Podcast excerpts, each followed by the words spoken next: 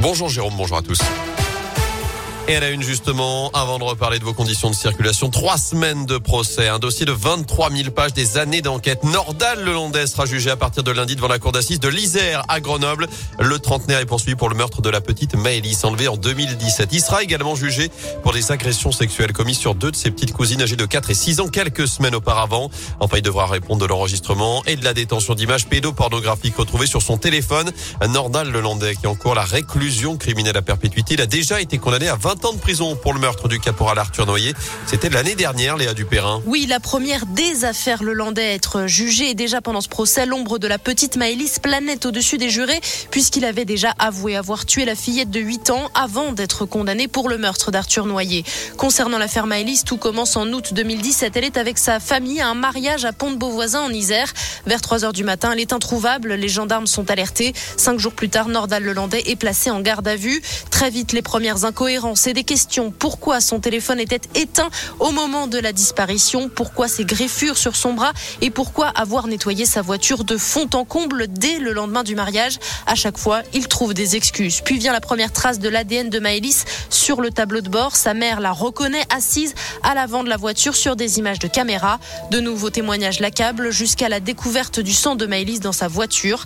Après six mois de silence, Nordal Lelandais avoue l'avoir tué. Un geste involontaire, explique-t-il, avant d'indiquer aux enquêteurs l'endroit où il s'est débarrassé du corps. Notez que Nordal Lelandais n'a pas changé de version depuis, ni avoir tenté de violer la fillette. L'autopsie n'avait pas permis de le prouver.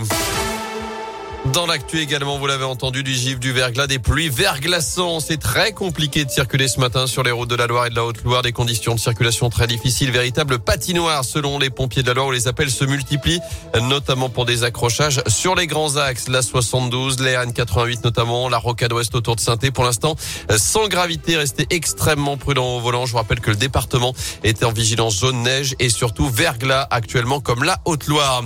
Un cas de grippe aviaire détecté dans la Loire. Un signe a été retrouvé mort avant-hier sur la commune de Mornan en forêt. La préfecture vient de mettre en place une zone de contrôle temporaire dans un rayon de 5 km. 12 communes sont concernées. La liste complète est à retrouver sur radioscoop.com. Un chiffre à retenir, 7%. C'est la croissance française en 2021. Record depuis plus de 50 ans. Un rebond spectaculaire qui efface la crise selon le ministre de l'économie Bruno Le Maire. Une ministre justement dans la Loire aujourd'hui. Jacqueline Gouraud est en déplacement chez nous ce vendredi. La ministre chargée de la cohésion des territoires sera notamment à Vauche, à Montbrison, à Boin-sur-Lignon ou encore à Rouen aujourd'hui. Les épreuves de spécialité du bac vont-elles être reportées? C'est ce que demandent en tout cas les syndicats d'enseignants qui seront reçus à midi aujourd'hui par le ministre de l'Éducation Jean-Michel Blanquer. Face à la crise sanitaire, ils estiment que le calendrier n'est pas tenable pour aller au bout du programme. Ils réclament donc de décaler les épreuves en juin prochain. En tennis, le miracle Raphaël Nadal, l'Espagnol qui avait un pied dans le plâtre il y a quatre mois encore, vient de se qualifier pour la finale de l'Open d'Australie. Victoire en 4-7 face à l'Italien Berrettini. Il sera opposé dimanche au vainqueur du match Medvedev-Tsitsipas prévu à 9h30. Alors qu'à Andrézieux-Boutéon joue aujourd'hui les quartes finales de l'Engie Open, tournoi international de tennis féminin, avec notamment les Françaises Jessica Ponchet et Océane Dodin. La finale là aussi, ce sera dimanche. Objectif final, également l'équipe de France de hand défile la Suède ce soir à partir de 20h30 en demi-finale du championnat d'Europe sera à suivre sur Bein Sport en clair sur TF1. Et puis à suivre également le coup d'envoi des huitièmes de finale de la Coupe de France et du foot. Nantes face à Brest ce soir à 21h. Les Verts, eux, se déplaceront à Bergerac dimanche à 18h30. Bergerac, équipe de National 2. On nous annonce des coups de tonnerre à Brest.